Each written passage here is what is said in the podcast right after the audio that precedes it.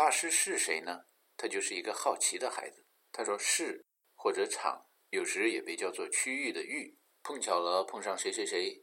今天翻译把那种 group theory、field theory 翻译成了场论、域论、群论、事论。大家看看中文里边意思都差不多，大概就这样吧，看得过去。于是就官方定性了。这种空空的排列着的方向，在大自然中是无孔不入、无处不在、无时不忘的。无处不在的空有什么了不起呢？”作为马克思主义者或者唯利是图的资本家，物质是第一性的，空的物质，我怕它何来？跟我们的现实生活有什么关系？大师作为一个好奇又好色的孩子，初中的时候调查过，为什么班上前二十名本来女同学占大多数，到物理和化学课开始加入教学大纲以后，更多的男同学开始傻乎乎的、慢慢的挤入了前二十名。后来调查到的统计结果是，许多女同学普遍很讨厌什么虹吸现象、电压、电流这样的课程内容。开始要考这样的题目了，就让人很糊涂。这样运动，那样运动，推动力从哪儿来？虹吸管内的推动力有没有从虹吸管的一头传到了另一头？没有。只要看看虹吸管的外面，就会观察到推动力凭空而来。在空气中，大气压已经在虹吸管的两头布好了彻底包围的阵势，只等一声冲锋号。空气就可以使液体涓涓细流，水滴石穿，也可以使液体千军万马，一泻千里。从高峡出平湖到江河入海口，河流的推动力已经散布在大气压中，不传是传播速度最快的一种传播方法。后来到了国外，偶尔会碰上一些不是学理科的朋友们，好奇打长途电话的时候，这无线电通讯呐、光纤呐、电缆呐。到底是如何把电视和电话从大洋的一边传到另一边的？这传过去的东西到底是唯物的、唯心的？如果是物质的话，究竟有多少分量、多少个电子？海外、海内、海内、海外的，从这边跑到那边，又从那边跑到这边来了。遇上这样的场合，有时大师解释一下虹吸现象，有时就闷在肚子里。其实电子通讯中，电子也就是物质跑过来跑过去，是其中让人看着干着急的那部分表面现象。真正要观察的是电路的外面那些场。那些事，那些电压，那些空空的意识形态和精神，才是通讯的本质。通讯传过来传过去的都是坐标点和坐标系、参照物和参照系。搞无线电的说这是电流和电压、标量和向量，但是那个标量场和向量场就是空，早就遍布在宇宙之中，并不是像嗅觉、味觉、触觉、听觉这些感觉器官所能感觉的物体一样传播缓慢的。视觉、电、光、场、视。潜力、思想、精神、信息、气、心、无和空，其传播的速度是迅速的，出乎人们预料的，比孙悟空的筋斗云还要快。传播这么快的原因，是因为根本不需要物质的传播，也不需要媒体从上家接过来再给下家递过去。参照物和参照系、坐标点和坐标系、排列和方向，是早已经遍布了宇宙的。当虹吸管的闸门打开的时候，当闭合电路接通的时候。当心有灵犀一点通的时候，当步调一致才能得胜利的时候，当冲锋号吹响的时候，在一个坐标系上也就找到了一个坐标点，一个新的生命也就诞生了。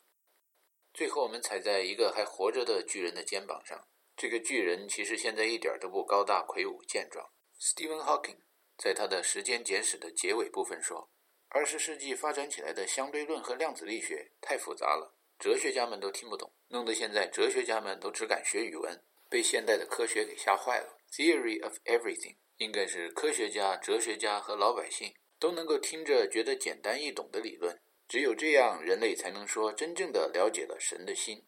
心是什么呢？好好审一下题以后开始回答。心是一个坐标系，你心里边怎么想，我心里边怎么想。人心难测，人心隔肚皮，做事两不知。坐标系有方向，心有内外，心外无物，无物为空，有物在心内，格物致知。定好了边界条件，知道事物现在的状态，便可以沿着时间的坐标轴推测将来的状态。这是命名拉普拉斯方程的拉普拉斯的决定论。宇宙中人和事物各种物质的状态可以被决定，这是经典物理的说法。爱因斯坦的误区。艾老认为上帝是不玩概率的。艾老在西方留下的最著名语录之一是：“Insanity is doing the same thing over and over again, expecting different results。”由此看来，艾老是不相信修行，不相信渐变，没看到人是不能第二次踏进同一条河流的。如果爱老考虑到封闭体系以外的外层空间的话，就会意识到人根本没有办法做 exact same thing over and over again。今天的日出日落和明天的日出日落是不一样的，今天的爱因斯坦和明天的爱因斯坦也是不一样。但世上有人把爱因斯坦的相对论捧上神坛，就有人会把爱因斯坦捧上神坛。要不怎么会有人偷了爱因斯坦的大脑做了研究，还觉得那是对人类科学发展的一大贡献？其实大家的大脑都差不多，重量一千三到一千四百克左右。进化论嘛。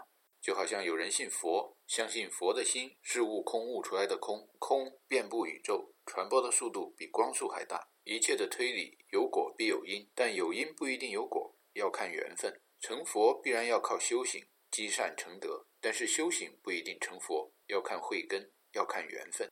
有喜欢某个信仰的思想的，就有喜欢某个信仰的代表人物的。有的佛教信徒把佛教推上了神坛，另外一些信徒把佛推上了神坛。将高僧们遗留下来的物品说成舍利子，号称有着奇特神秘的力量。究竟是更看重精神，还是更看重物品？这又是一个心里边怎么想的问题，一个参照系、坐标系的问题。西方的犹太教、基督教和伊斯兰教，也有人称为源于亚伯拉罕的宗教，历史悠久，源远流长。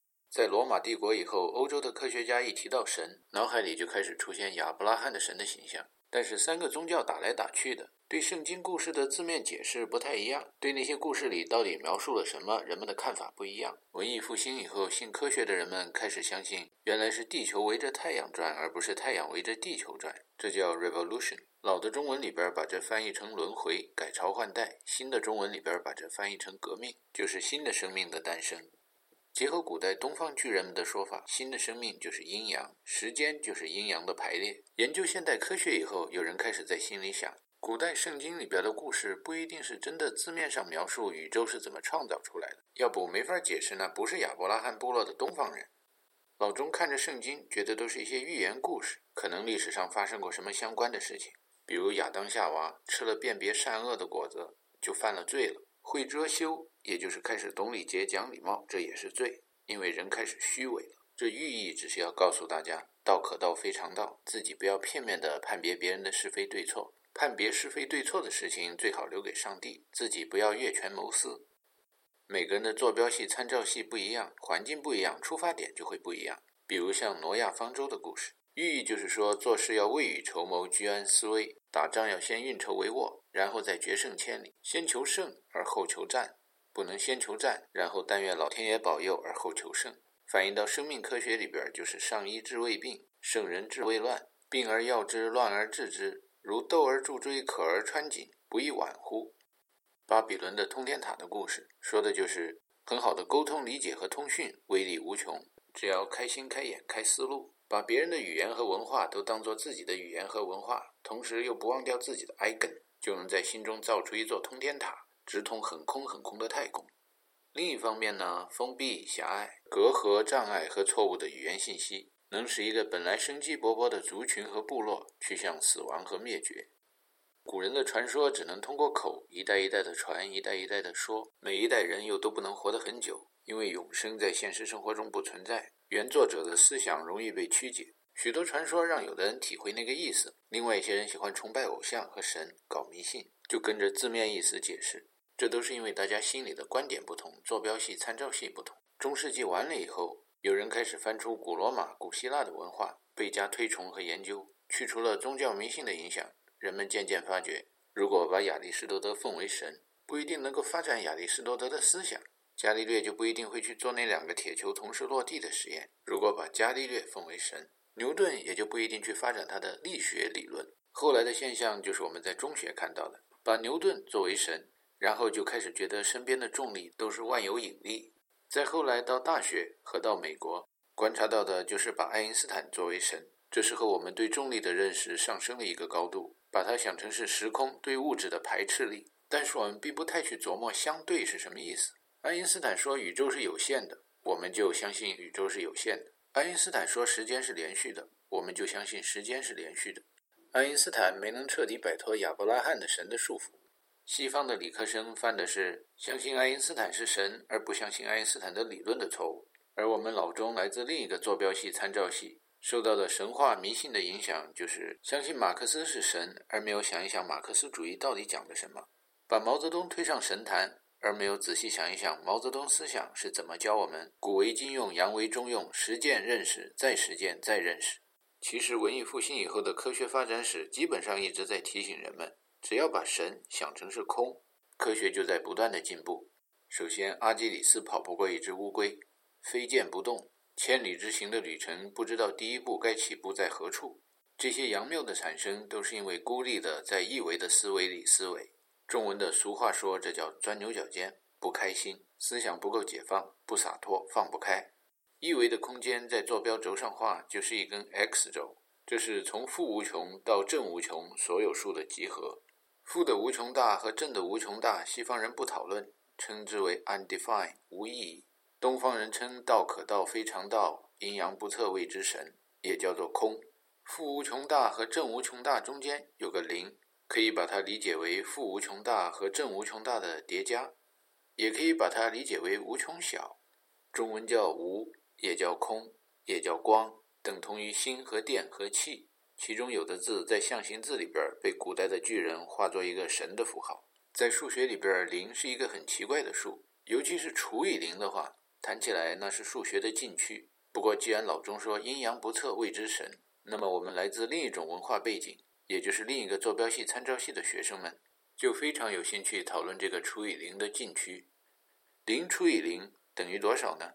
如果想一想，加法是减法的逆运算，乘法是除法的逆运算的话，用逆运算求解就可以得出，任何数乘以零等于零，所以零除以零等于任何数。零除以零就是整个 x 坐标轴，也就是从负无穷大到正无穷大，包括零的集合。再接着发挥逆运算的作用的话，零除以零就是零乘以零分之一，这样的结果等于 x 轴的话，那么在坐标系上绘一下图，奇数之来谓之占，把所有可能的 x 都排列出来的话，一除以零就等于整个 y 坐标轴。有了 x 和 y 两根坐标轴，一维的思维就变成了二维的思维，一生二，二生三，三生万物，思维就可以发展到十百千万维。维就是老钟所说的物以类聚，人以群分的类，开始有空间了，开始有类，开始有群了。在坐标系和坐标点、参照系和参照物的帮助下，最容易看见的是内和外。心外无物，是空，是无穷大，是测不准，是神。有物在心内，格物致知，能看见真实，找到真理。但是当测量的刻度越来越小的时候，接近零，空，无穷大和无穷小的叠加。这种时候又出现了测不准、不连续，于是鬼和神又出现了。在相对论和量子力学两个学派的学者的争论中，有一个调停人，一座桥梁，就是薛定谔。它的波动方程似乎支持经典物理通过已知和变化轨迹一定能预测变化结果的拉普拉斯决定论。但是波的叠加，如果通过傅立叶分析的话，就可以看到正弦波余弦波是光滑的、连续的。叠加出来的方波、锯齿波，却可以是有空洞的、不连续的、阴阳不测的和测不准的。如果在打印机上打印的，或者心电图仪上显示的，那就更是什么奇形怪状的可能都有了。当人走茶凉，万事皆空的时候，心电图仪上显示出来的波形叠加图像，有人说它是平滑的、连续的，也有人说那是一无所有的。爱因斯坦看着波动方程，想起传统的欧几里得空间和笛卡尔坐标系。海森堡看着波动方程，觉得更像狄拉克符号和矩阵行列式。这都是因为个人看问题的出发点不同，观点不同，也就是心理的参照系、坐标系不同。薛定谔在给人类交出了第一项伟大贡献，也就是物理和化学上常用的薛定谔方程以后，给人类又交出的另一项贡献是生物学上的一本小册子《什么是生命》。把两项贡献放在一块儿，人们可以读到生命的本质。就是新陈代谢加上一定的排列顺序，比如晶体结构或者 DNA 基因 GATC。他最后也谈及了身体和心灵的联系 （mind-body connection）。薛定谔认为身心一体的，跟笛卡尔不同。笛卡尔认为思故在，思想和存在是不同的两个实体，思想是第一位的。思想可以否定物质的存在，而物质没有什么想法，啥也否定不了。在笛卡尔前后的王阳明、斯宾罗莎。还有很久以后的叔本华、薛定谔，以及更早更早以前的黄老学说，所罗门和释迦摩尼都认为物质和精神是分不开的，万事皆空。物质和精神是一个硬币的两个面，是在光照耀下的阴和阳。当然，不同的人有不同的坐标系、参照系，不同的文化背景，仁者见仁，智者见智，就会有不同的理解。基因发掘以后，有的人对算命科学的理解是，生活中的一切都是命中注定；但另外一些人的理解是，有各种各样的基因，应该好好的利用，找到适于生存的环境，才有存活的希望。进化论的发现引起了二十世纪世界上最大规模的两次斗殴。有的人看着进化论，认为世上的优等民族应该消灭劣等民族，这是极右的宗教迷信神话的思想在作怪。有了帝国主义、纳粹、日本天皇和法西斯主义。另有一些人认为，人进化的过程是一个君子生非异也，善假于物也的过程，借助工具，借助火，借助知识，借助其他的群众，一直到借助国家机器，借助社会力量。这是极左的社会主义，极左的和极右的斗到最后，在日本的广岛和长崎投下了两颗原子弹。两颗原子弹，一颗叫 Little Boy，另一颗叫 Fat Man。这两枚炸弹的名字，中文可以翻译为“小子”和“胖子”。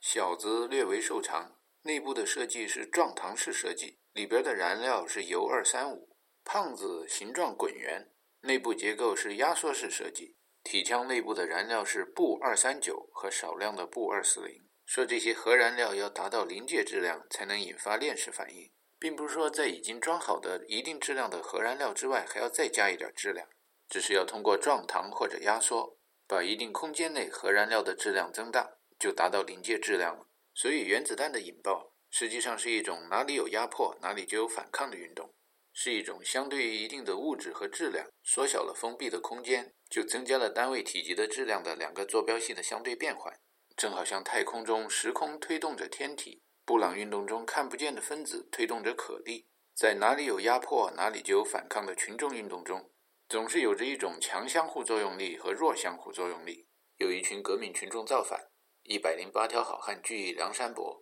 他们与官府的仇恨，也就是群与群外的作用力，使这个群保持在一起。一百零八条好汉互相之间也有很多矛盾，李逵跟张顺和戴宗，众好汉跟张青，众好汉跟卢俊义，时不时都会闹矛盾，有时还动手抄家伙。但是群内的作用力叫弱相互作用力，这样的弱相互作用力让宋公明哥哥调解两句就好了。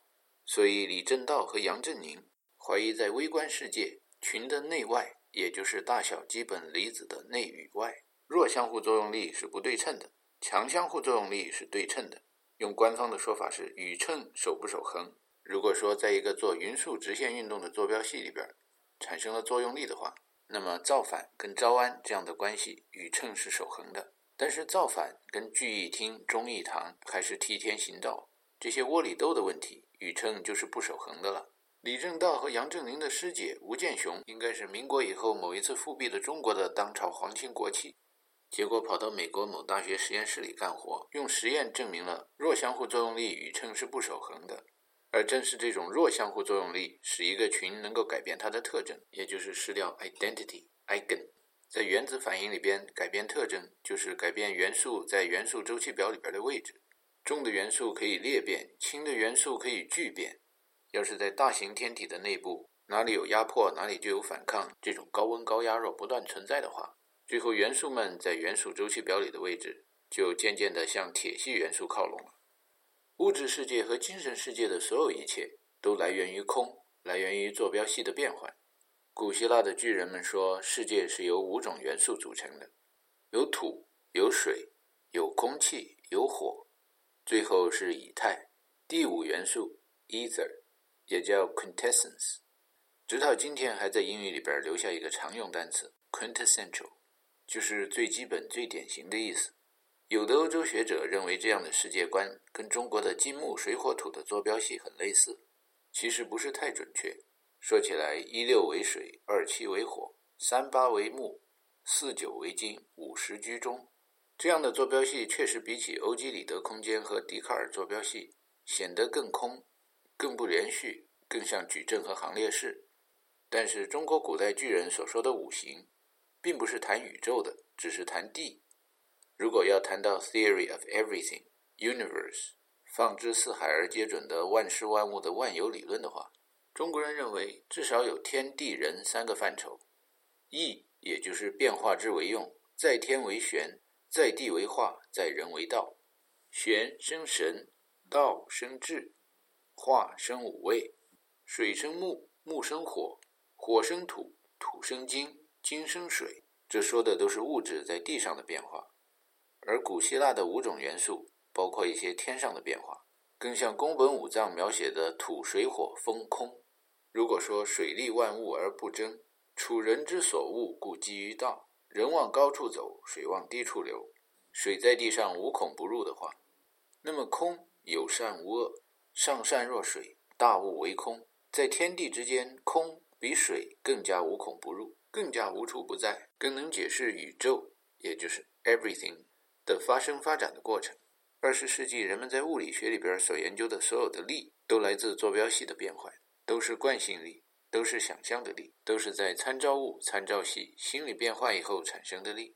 重力跟强相互作用力和弱相互作用力，都只是方以类聚，物以群分，氢气上升，浊气下降，相对于群的内外的坐标变换所产生的力。在宇宙灰尘中，因为浊气要下降，所以氢气要上升；因为氢气要上升，所以浊气要下降。就好像空气中因为二氧化碳要下沉，所以氧气会上升；又好像河里边因为沙土要沉淀，然后表面的清水才会显出来。心外无物，有物在心内。这些内外参照物和参照系的变化，产生了时空的河流，这种充满了以太的河流。河流中，当物质聚散离合、沉淀分离的时候，产生了漩涡。当漩涡的旋转指出一种螺旋的方向的时候，另一根坐标轴就产生了。当带电的基本离子形成漩涡的时候，这时候变换在坐标系的另一维的电磁力就产生了。坐标系的变换不仅产生力，还可以产生思想。Stephen Hawking 在《时间简史》的最后一段，奇怪为什么古代巨人的哲学家研究科学也研究逻辑，就是思想。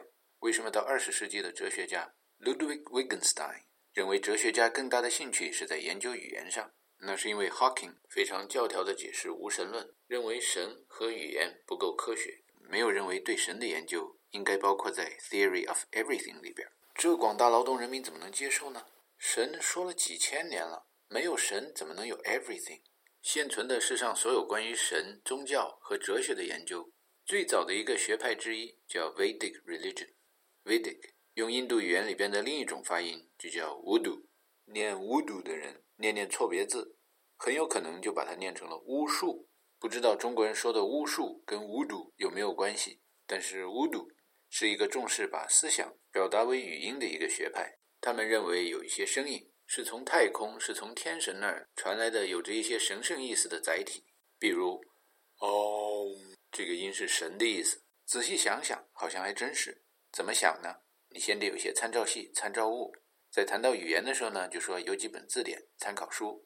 嗯犹太人念错别字念成了阿门，阿拉伯人念错别字念成了阿命。等到希腊人的时候，把这张开大嘴一直到完全闭上，只靠鼻子发音，所有的音节细细的列出来，就从阿尔法一直排到了欧米伽，造出了一套加码解码系统。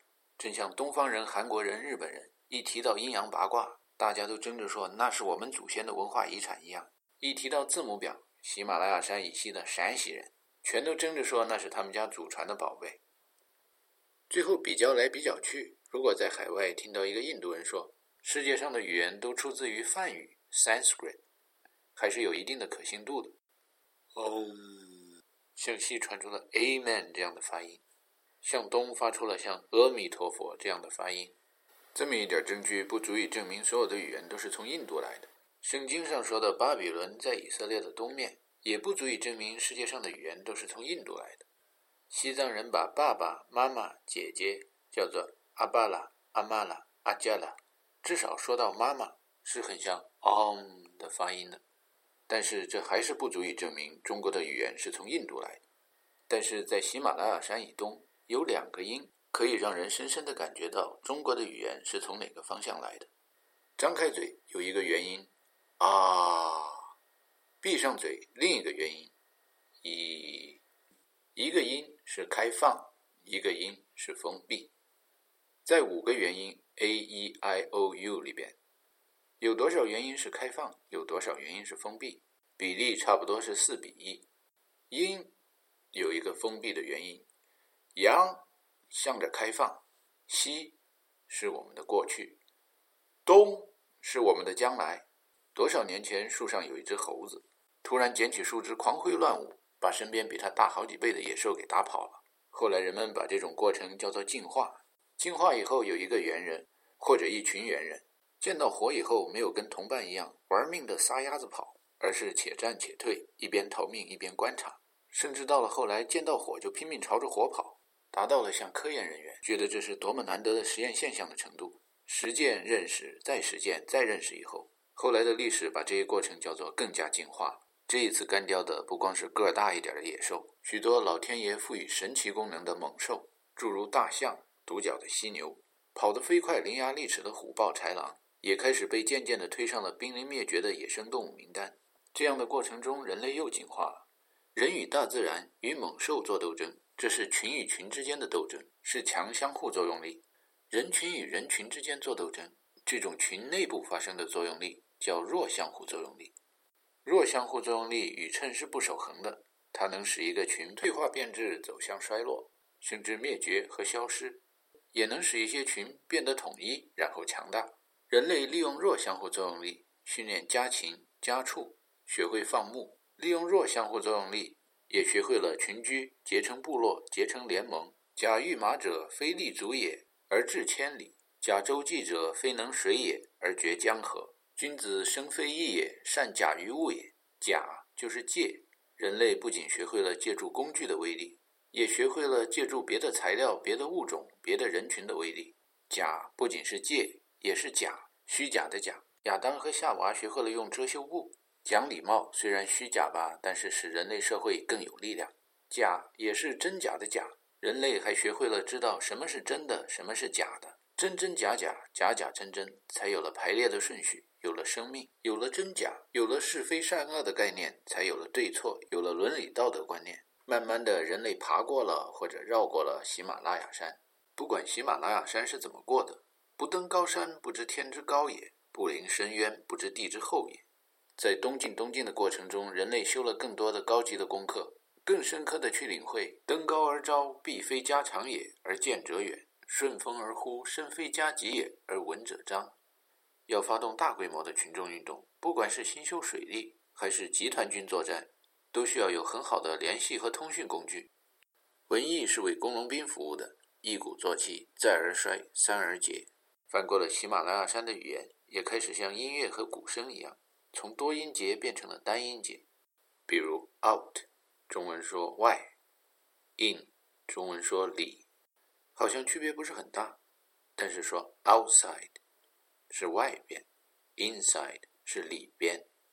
字说的越来越多的时候，喜马拉雅山的山东和山西方言的音节变化和发音长短区别就越来越大了。山西的方言在表达同一个意思的时候，往往要长得多；而喜马拉雅山以东的方言说起来很简短，一个音节表达一个意思。为了让单音节的语言表达意思更加丰富，在与天斗、与地斗、与人斗的过程中，若要想摆下宏大的阵势，保证通讯畅通无阻，第一一切行动听指挥，步调一致才能得胜利的话，需要有很好的解密加密系统。在印欧语系里边，a e i o u 这样的元音。不管跟日语的五十音图 r i u e o，或者汉语拼音里边的 a w e i u u，差别都不是很大的，只是排列的顺序换了一下。这样的实验现象支持人类学和生物学里边提出的人类的祖先都是来自非洲的撒哈拉以南的无名氏的说法。在翻过了喜马拉雅山以后。有人在原有的加码解码系统里边加了另外一个坐标系，也就是另一套密电码，另一套需要运算、查表和对照的字典参考书。这套新的加码解码系统就是阴频、阳频、上升、去声。不管是啊啊啊啊，还是一一一一，用简谱说起来都是嗦哆啦嗦发咪来哆西拉嗦，最后的那种声调，也就是频率从高到低的变化。为什么叫去声呢？因为它是天空中众鸟高飞尽，孤云独去闲的声音，是声波。无论从远去的大雁，或者是远离的汽车上，都会给我们留下来的一种多普勒效应。就跟孤独的人类在孤独的太阳系看着太空，觉得我们太孤独了一样，就会产生红移那种多普勒效应的视觉。人类历尽艰辛万苦，翻越了喜马拉雅山。如果语言的进化就只加上了一套新的坐标系统，那么好像有一点对不起那么多付出的辛勤的汗水。所以，汉藏语系的语言比起别的印欧语系的语言，多了另一套绘画艺术的坐标系和参照系。许多老外学中文的初学者常常问这么一个问题：中文的字母表到底有多少个字母啊？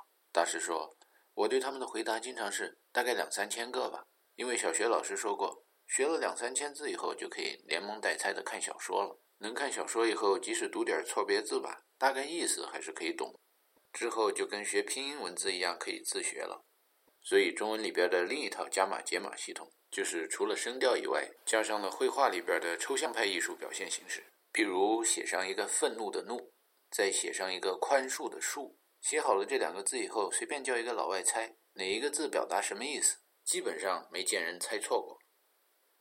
有了东方和西方的语言以后，二十世纪八十年代，中国库子大地球与空间科学系的大气专业有一对学生到黄山实习的时候。住在气象站一个实验室的隔壁，机器里老传来一落后的收发报机的声音，听多了滴滴答答的杂音，好像觉得无机的机器也能表达那人们常以为是有机的生命才能掌握的语言。在国际标准的摩尔斯电码里边，最简单的一个音就是一个点，一个点取决于不同的坐标系参照物上下文，不同的人有不同的看法。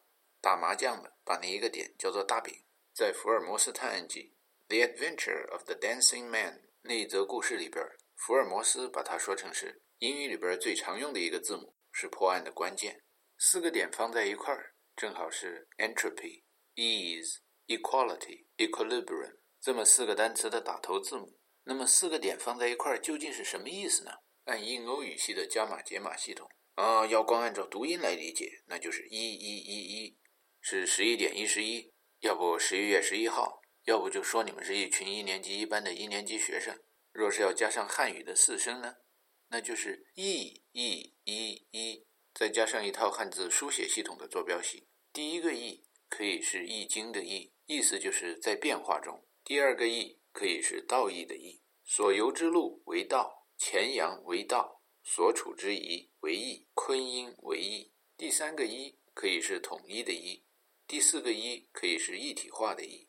四个点传在空中就是四个点，四个点空空的，什么意思也没有。四个点里边所含的意思，全是被坐标系赋予的。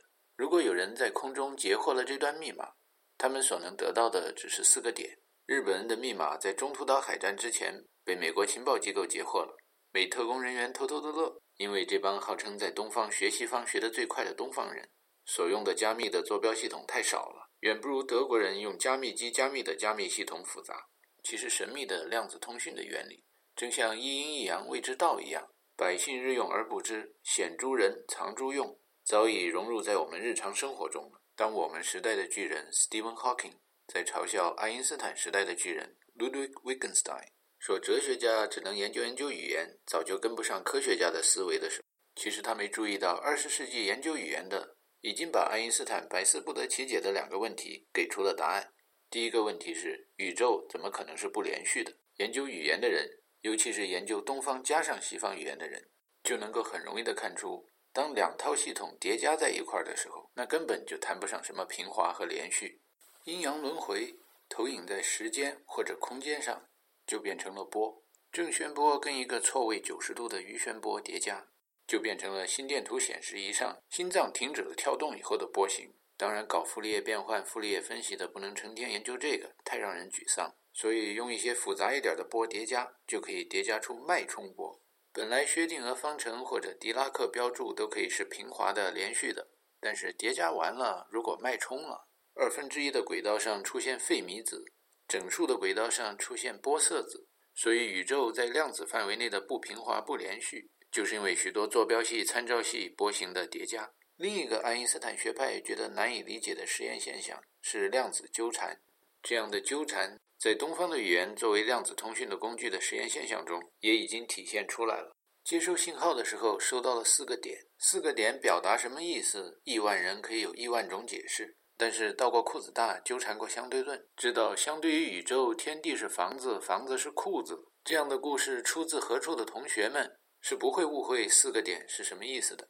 功夫在诗外，传递的信息从信号上看是被叠加了的，量子的漏洞百出、不连续、面目全非的。但是绝大部分信息的传递已经在传密码本、坐标系、参考书、参照物、文化背景和上下文的时候，被传到了遥远遥远的地方，而且这种传播速度可以是超过光速的，因为不用传播，传播的速度就是无穷大的。君子之道，恶教恶教恶莫恶教，二人同心，其利断金。同心金安，其心有难。大师说：“我念的错别字，也就只有学生能听得懂。当然，学生有时候是老师的老师，老师有时候是学生的学生。就好像佛的心是空。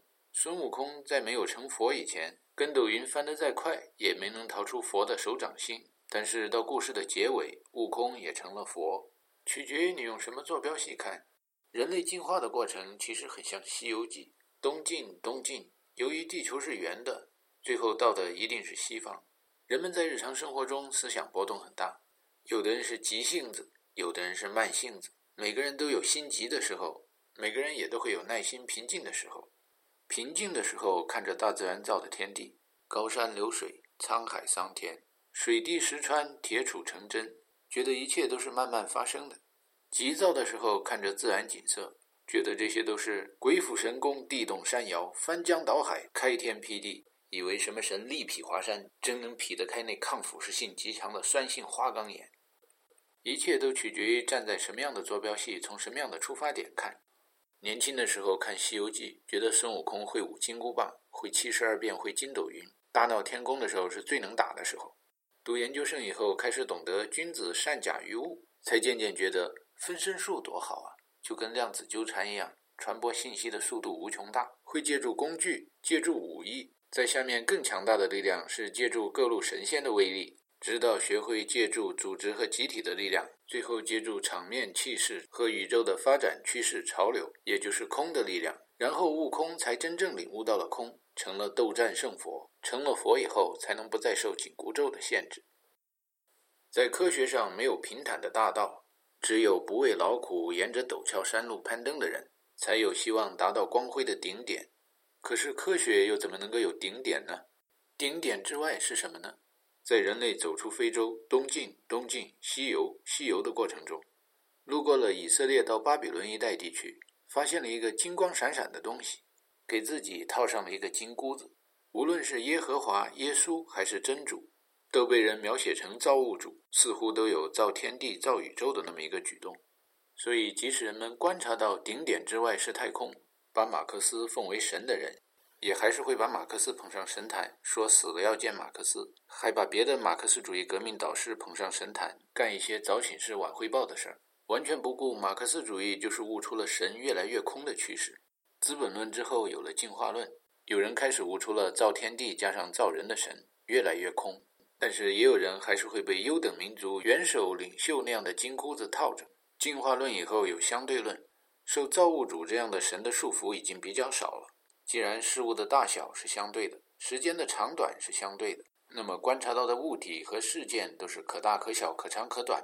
宇宙就是混沌随机的一群物质，有了一定的组织排列和新陈代谢，也就是有了一定的坐标系和坐标变换，就产生了生命和物质。群与群之间是作用力和反作用力，宇称是守恒的。这样的力包括强相互作用力、电磁力、重力。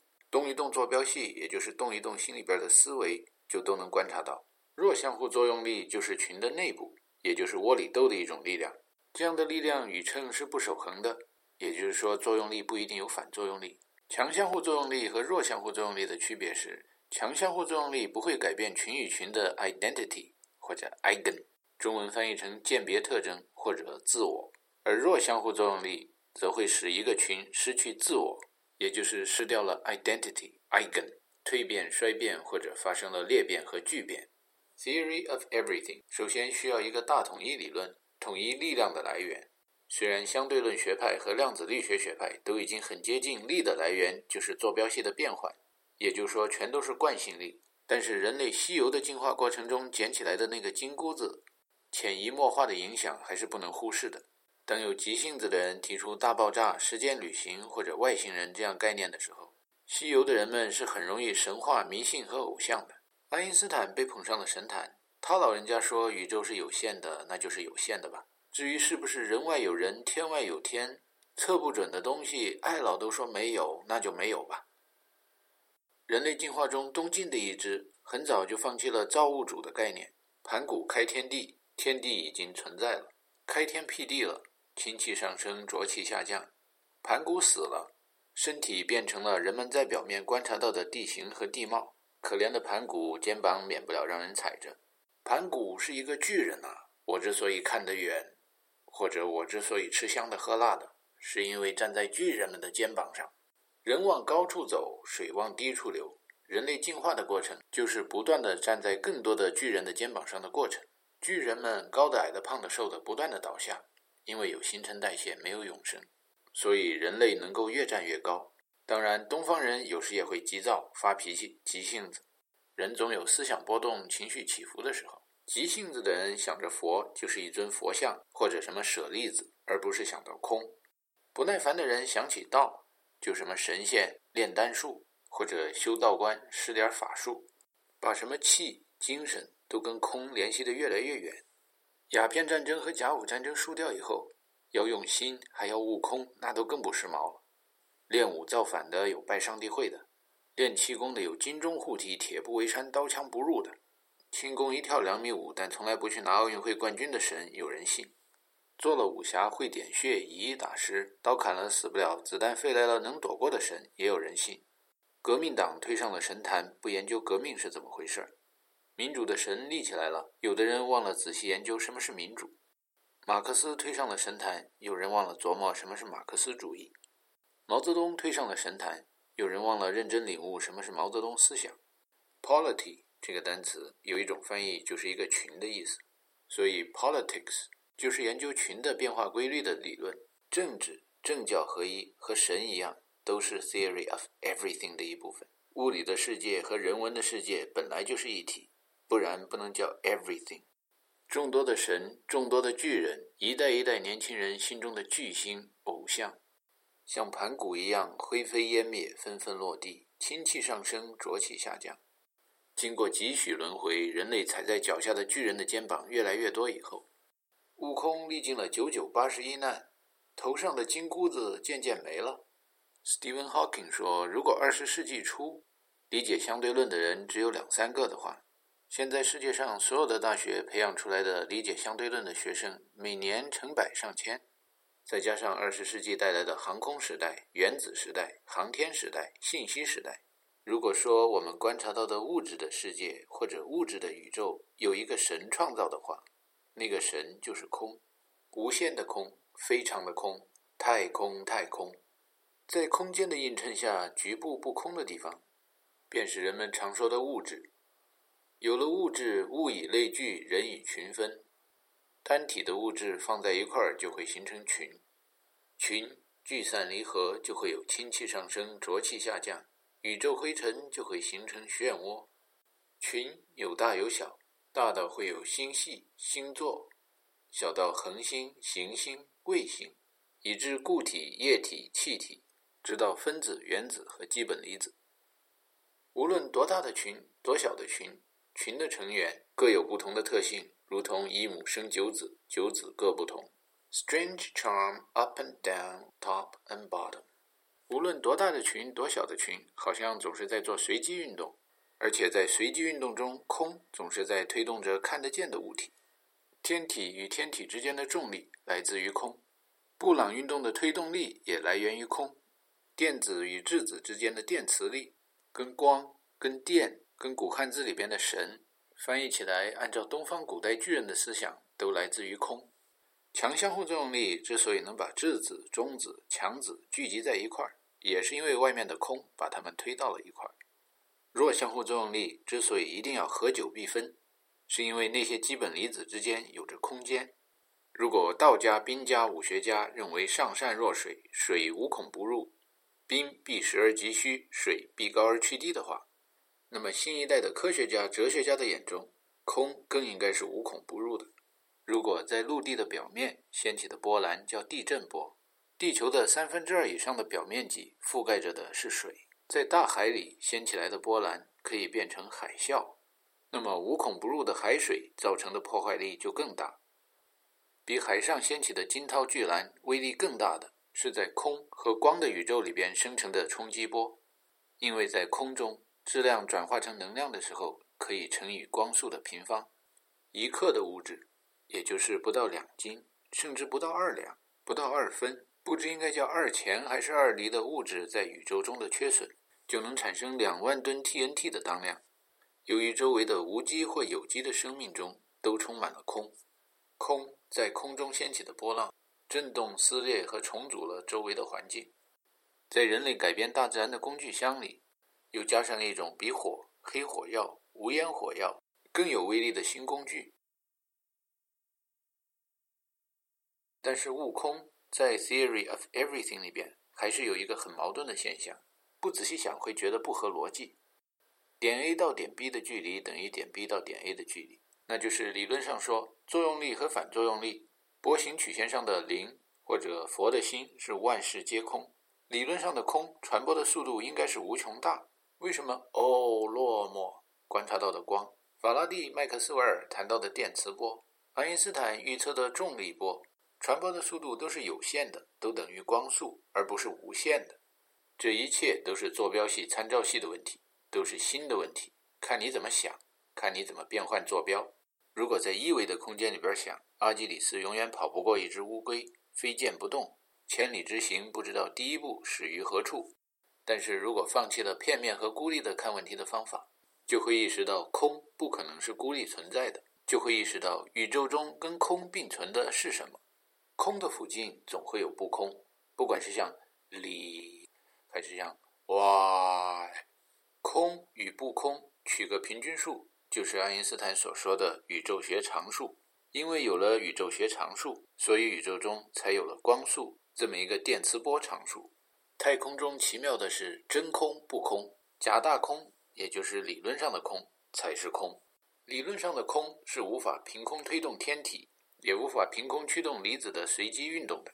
时间的河流中充满了以太，也就是空与不空的平均值。宇宙消磨时光。时空的河流也消磨着宇宙中的一切，把质量不同的天体大的变小，小的变大；把密度不同的天体大的变小，小的变大，宇宙才能有正常的生命，所有的天体才能相安无事。以太就是小的不能再小的宇宙灰尘，也就是使那些观察以太的人老观察到宇宙的背景辐射、背景温度，想要达到绝对零度、绝对真空，怎么样也达不到的原因。宇宙中的波色子，有的是有质量的，有的是没质量的，有的是叠加形成的，有的是真的是零。就好像悟空，有的是真的，有的是假的。而且真的假的孙悟空本事都很大，不管是真的空还是叠加起来才空的物质，都有可能是超流体，而且时不时的显得像超导体。宇宙中有正电荷的物质，也有负电荷的物质，有物质还有反物质。这都是因为人类的身体和人类的思维其实从来没有离开过太阳系，最后心内和心外只能取一个平均数了。笛卡尔和某些人认为心和身体是分开的，而王阳明、斯宾罗莎、薛定谔等人认为，不管心和身体离开多远吧，只要放眼看，放得足够远，总能看到联系的。要听更古代一点的巨人说的话，正所谓行经之动，如根本之与枝叶，仰观其象，虽远可知也。物质和意识、思想和形体从来就离得不远。大范围一点看，耐心一点看，就总是连成一体，分不开。积土成山，风雨兴焉；积水成渊，蛟龙生焉。As a man thinketh, so is he。心之所想，万灵生焉。几个盲人摸着大象，摸完以后说大象是锥子、棍子、柱子、扇子、刷子、鞭子、毯子。这都是因为他们的出发点、观点、坐标系不同。大象的真相就是这些现象的叠加。有两位江湖高手在丹麦的宫廷中，说给皇上织了一件世上最漂亮的衣服，这是一件漂亮的大爆炸的衣服。还说西方的物理知识，如果学得不够好的人就看不见。于是大臣们、官员们都说看见了，这衣服真漂亮。偶尔有小孩子说，But the emperor has nothing on。这话若翻译成中文，可以说皇上身上穿的光光的，而光在英文里边又可以翻译成 Let there be light。取决于用什么坐标系和参照系看，光如果说成毫无质量的理论上的空，那就是无；如果把光和空说成是有和无，取平均数而求出来的质量是微乎其微的以太的话，那就是真空。宇宙的大爆炸和神创造宇宙的理论，都是在谈坐标系的变换，都是无中生有的理论。一有太极，是生两仪；两仪生四象，四象生八卦。有的江湖高手解释，一就是一个圆圈。太极就是两条太极鱼，一条是黑的，一条是白的。白的鱼有黑眼睛，黑鱼有白眼睛。几千年以前，在一片受限制的狭窄的空间里，老王家的祖先武王的父亲周文王在地下扔下一片湿草，心里边出现了“易”“太极”这样的概念。在当代的中国，简单的说，用今天基本上每个高中语文老师都能理解的语言解释，“易”就是变换，“太极”。就是正无穷大和负无穷大，把一个高中的语文老师和解析几何老师放到一块儿，就可以读出来。周文王当时在算命的时候，身边的道具不管放的是什么，心里边想的其实是变换坐标轴有两个方向，正无穷大和负无穷大。把变换运用到一维空间，可以使一维变二维，再接着发展同样的变化，二维可以变四维，四维可以变八维。八十六、三十二、六十四、一百二十八、二百五十六、五百一十二，很快就可以变成一零二四，被西方人称为一 K。宇宙中的变化应该是要多少维就有多少维，现实生活的计算就是那么复杂。纣王有着健美的身躯、强大的国家、优良的基因和丰厚的遗产，但是这个孤家寡人、独夫民贼。自恋自爱，把自己放到封闭体系里，想让他今天生活的状态长生不老、流传百世，简直就像是为此他拒绝呼吸、拒绝新陈代谢，岂不是死定了吗？算命的高手用的工具只是帮助思维用的，命中的一切、宇宙中的一切 （universe everything） 都在坐标系中变换。反者道之动，弱者道之用。天下万物生于有，有生于无。思想、物质、力和能量。都是来自于坐标系的变换中无中生有，所以我今天给人类的算命也就算到这儿了。听大师说了这一番话以后，陈达说：“你这种无中生有的理论可以出好多篇垃圾文章啊，要不要拿到贵州人民出版社去出版？”但是大师热爱自然科学，垃圾文章偏要拿到像《Nature》或者《Science》那样的杂志上去出版。陈达觉得那样的杂志太挑剔了，不一定让出垃圾文章。大师很自信，认为伽利略的文章出来以后，亚里士多德的就成了垃圾文章；牛顿的文章出来以后，伽利略的就成了垃圾文章。爱因斯坦对牛顿的文章也有那样的效果。他觉得只要把无中生有的理论多琢磨琢磨，换上更多的拉丁和希腊字母，会有人看得懂和欣赏他的垃圾论文的。陈达也不好说什么，觉得裤子大里边年级正数前十名和倒数前十名的同学，由于参照系和坐标系的不同。对于科研工作中出垃圾文章，甘当别人的铺路石，态度是不一样的。自己就是一下里巴人的命，逮到什么文章出了，混个文凭，找个工作，弄口饭吃就行了。大师的家乡离巴蜀之地远了点所以他玩阳春白雪的倾向大了些。这孩子挺仗义，挺够哥们儿的，大体说来也挺朴实的，不忘国仇家恨。但比起一般的同学来，小资情调多了些，成天拉丁希腊的，不拉不稀他还不干呢。长篇小说完事到今天就已经播送了七十一回了，《水浒传》曾经有过一个七十一回本，《The Decline Fall of the Roman Empire》也有一个七十一回本。由于蒙大拿创作集团中有的成员比较迷信，我们也相信到了七十一这个数字应该告一段落。沧海横流方显出英雄本色，七十一回之后该让您闻到一点铜臭味了。俗话说，在家靠父母，出门靠朋友。我们在这说，各位在那儿听。大家有钱的捧个钱场，没钱的捧个人场。这些年来，不管对各位捧的人场还是钱场，我们都是没齿不忘的。这里先讲一个故事：有一个语文老师在解释一段古文的时候，对同学们说：“下面这句话只有一个字需要解释，别的你们都懂的。狗若要富贵了，千万不要相忘哦。”故事讲完了，狗尚且能如此，何况人乎？下面明谢王总，在网上看见网友们对蒙大创作集团录音效果的吐槽以后，王总仗义疏财，挥金如土，一出手就要给我们买上千元的话筒，自己还付邮费寄过来。王总啊，王总，我们怎么能要您花钱呢？要不给你一饭碗，你帮我们一起吆喝，有钱的捧个钱场，没钱的捧个人场，看能收到多少钱，看有没有人往饭碗里边扔几个硬币。收到钱以后，您一半，我们一半，这样我们才能为社会创造更多的国民生产总值，也就是 GDP。为什么改进录音效果，为社会创造价值，要绕那么大一个弯呢？因为 GDP 的计算说起来话长了，侃侃伐檀兮，知之何之干兮？河水清且涟漪，不嫁不射胡曲河三百禅兮，不狩不猎胡生耳听有玄欢兮，比君子兮，不素身兮。从公元前到公元后，多年来人们一直困惑：究竟体力劳动、脑力劳动、干革命或是榨取剩余价值、搞科研、耍嘴皮子或者文艺演出？到底干什么为社会创造的价值比较大？重于泰山或轻于鸿毛，个人兴趣爱好不一样，怎么衡量某一个团体为社会做的贡献呢？最后，在社会主义加上资本主义的商品经济的时代，人们找到了一个衡量标准。这个标准不是货币和金钱，但是是货币和金钱的流通。以这样的标准来衡量完事的价值的话，到目前为止，我们在这说，您在那儿听。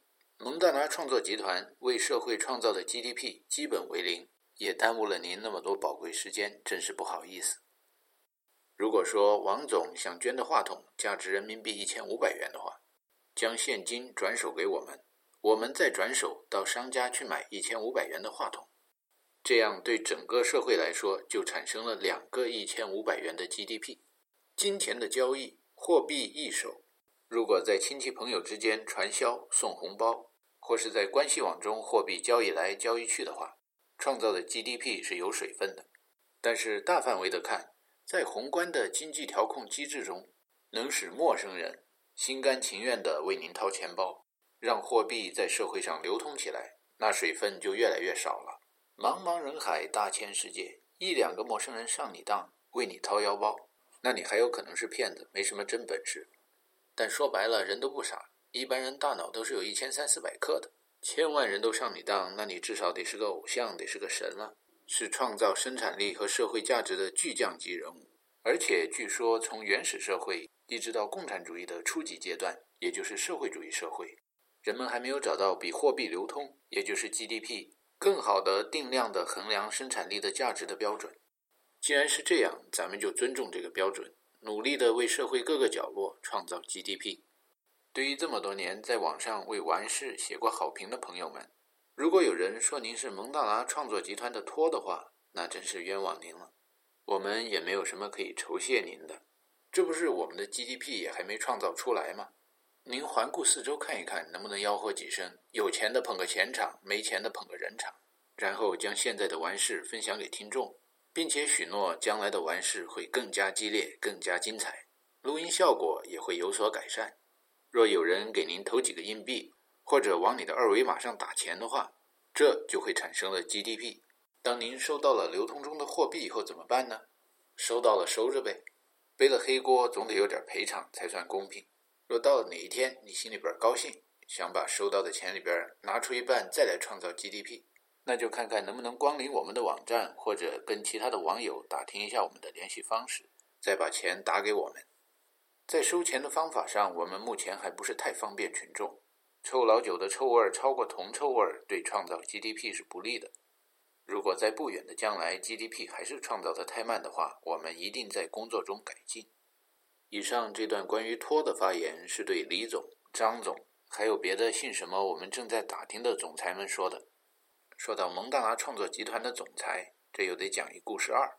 加拿大的温哥华有许多中国移民，做完了移民监以后，又回国发展去了。有一位肖总回国发展几个月以后，又回到了温哥华，跟朋友们见面，样子好像志得意满，回国混得不错。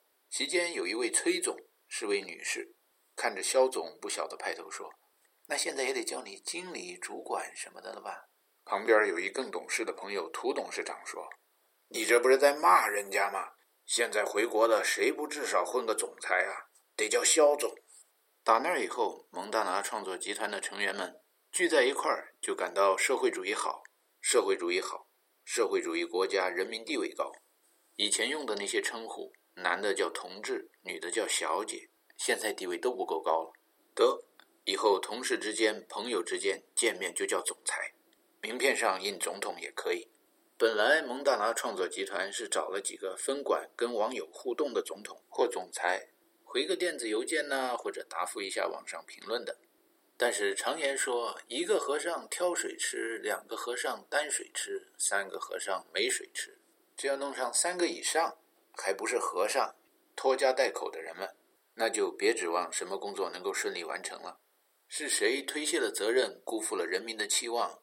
这个我们也搞不清楚，在这儿也就不点名批评了。在此对给我们发过邮件，但是没有收到过回复的网友们一并道歉。你也知道，我们就这德行，都得为社会主义和资本主义添砖加瓦嘛。创造起了 GDP 来，那就把别的不创造 GDP 的事儿给忘了。有网友偶尔问起没听清的外语单词。有的网友说，有的语句他们都能背下来，能不能听写下来发表在他们的网站上？蒙大拿集团的工作人员们成天跟对版权斤斤计较的人们一起共事，那对知识产权的控制当然是非常严格的。像“窗子”或者“苹果”这样的单词都能成为注册商标的话，那么长篇小说完事中又有哪一个单词、哪一个句子是可以让人用了以后还完全免于法律纠纷的呢？如果是一个腰缠万贯的土豪，或者什么什么地方五百强的团体侵犯了我们的知识产权的话，那么蒙大拿创作集团的总裁们是一定要告他的，可能还会告他奶奶没养出个好孙子。但换一种情况讨论，如果您也是一个还在贫困线上挣扎，一年为社会创造不了好几百万个 GDP 的刚毕业或者起步创业的年轻总裁。那我们即使把您送上法庭，又能为社会创造出多少 GDP 呢？这样的情况下，我们欢迎您加入蒙大拿创作集团，不就有我们的一部分版权了吗？我们的言语也是您的言语，我们的思想也是您的思想。不管是听写、转载、传抄、修改，都不会有人找您的麻烦。同时，也希望您拿出二维码和其他的收钱工具，跟我们一起合唱：有钱的捧个钱场，没钱的捧个人场。让货币流通到您那儿，然后您高兴的时候再分一点留到我们这儿，一起为社会创造更多的 GDP。说起来，直接让人捐钱，有时会让消费者们心理上难以接受。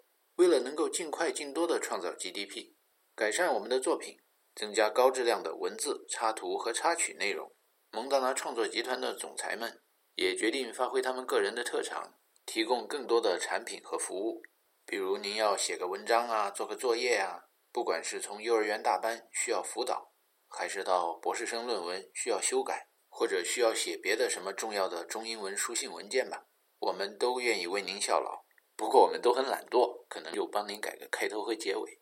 照猫画虎要做作业或者拿文凭的话，我们就帮您画个猫。虎您还是得自己画，要不有一天您会露馅儿。其实我们提供的服务是有半捐赠的性质，因此我们的收费不会便宜。而且，如果您本着“顾客就是上帝”的态度来购买我们的产品或服务的话，我们很快就会以三个和尚的工作方式对待您。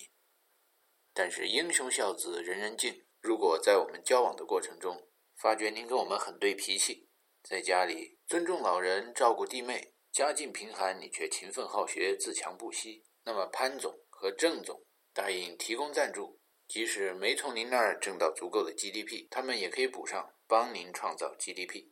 学无止境，世上学得再好的人，终究是伪君子、假圣人。但若能造就可信度极高的君子或圣人的话，蒙大拿创作集团的总裁们认为，那还是为社会创造了很多 GDP 的。另外，蒙大拿创作集团还提供训练记忆力、训练减肥的服务。所谓格物致知、诚意正心。说到服务创造 GDP，到了修身以后，我们就不敢再给人出馊主意了。下面谈一谈“玩”这个字，左边一个王字旁，也叫斜玉旁，右边一个圆。据说在很久很久以前，“玩”这个字表示凝神专注的研究的意思，比如“玩人丧德”“玩物丧志”，说的意思就是对某个人着迷了，或者对某种电子游戏上瘾了。把什么东西捧上神坛或拜为偶像，这都是害己又害人的事儿。后来不知怎么的，“玩”这个字好像老有点吊儿郎当、随随便便的意思，很少进入褒义词的行列。不管“玩”这个动词是随便还是认真。君子曰：“学不可以已，要玩就要玩大的。若不能开心、开眼、开思路的话，就免不了要钻牛角尖，走入死胡同，或者加入堵车、千军万马走独木桥的队伍。”下面解释一下蒙大拿。看见有的网友在网上的帖子中猜谁谁谁是蒙大拿，其实蒙大拿一点也不神秘，跟许多的网友我们也见过。有老外到中国去混饭吃，取名叫大山；老中到国外混饭吃，取名叫 Mountain Montana the Montana，基本上就是为了纪念白求恩吧。这么一想想，在中国北上广深，或者几十年以前说天南海北。几个大城市以外接受过高考的语文、数理化、英语训练，后来离开家到省外，又在外国如外省的今天，在国外安了家，然后又回国兜售教育产品，这样的人您见的还少了吗？千里相逢，擦肩而过，一回生，二回熟。上次见面的时候是第一次见面，所以想一想，还是做陌生人吧。以后如果您也到省外谋生，加入我们的合唱。在家靠父母，出门靠朋友。有钱的捧个钱场，没钱的捧个人场。那么，在您的名片上写上蒙大拿创作集团，职务总裁，名字随便写您的大名或者笔名蒙大拿，这在法律上都不会有什么麻烦的。名和利、知识或钱财，据说都是空。有一天在空气中听见有人说过一句：“It doesn't matter how many things you've owned。” It does matter how many lives you touched。大概可以翻译为：世上的所有，爱了恨了又如何？青春生命长了短了又如何？不知道为什么，会因为听到这句话，想起了文革以前出版的《林海雪原》中致谢的扉页里印着“献给为革命牺牲的高波杨子荣同志”。那么，根据这样的句型造句。完事是献给所有在外省做客家人的大山或蒙大拿。听完事，读完事，创作完事，最重要的是完事，以行动创造 GDP，传入您的耳，打动您的心，映入您的眼帘，加强您的记忆。如果您也希望在太空、太空、太空的时代里，在太空中掀起波澜的话，那就掏钱吧。多了少了无所谓，不想掏自己的腰包，帮着掏别人的腰包，也是为社会做贡献，实现人生的价值。在温饱问题基本解决的国家和地区，按照现代社会 GDP 计算的公式，只要为您心甘情愿掏钱包的人，以陌生人占大多数，那么根据“群众是真正的英雄”的革命道理，我们就是在一起为社会发展生产力和创造价值。一部关于空、天空、太空。空的研究的空洞的几十万字的空话连篇，能否有足够的 GDP 维持它的生命？完事的寿命会是一百回还是一百二十回？后面的作者跟前面的作者是否同一人？后面的章回将在什么时候、什么平台上与读者见面？且听下回分解。再见，Bye，Ciao，Adios，安鸟，再个娜娜，Auf Wiedersehen，Auf Wach，老孙去也。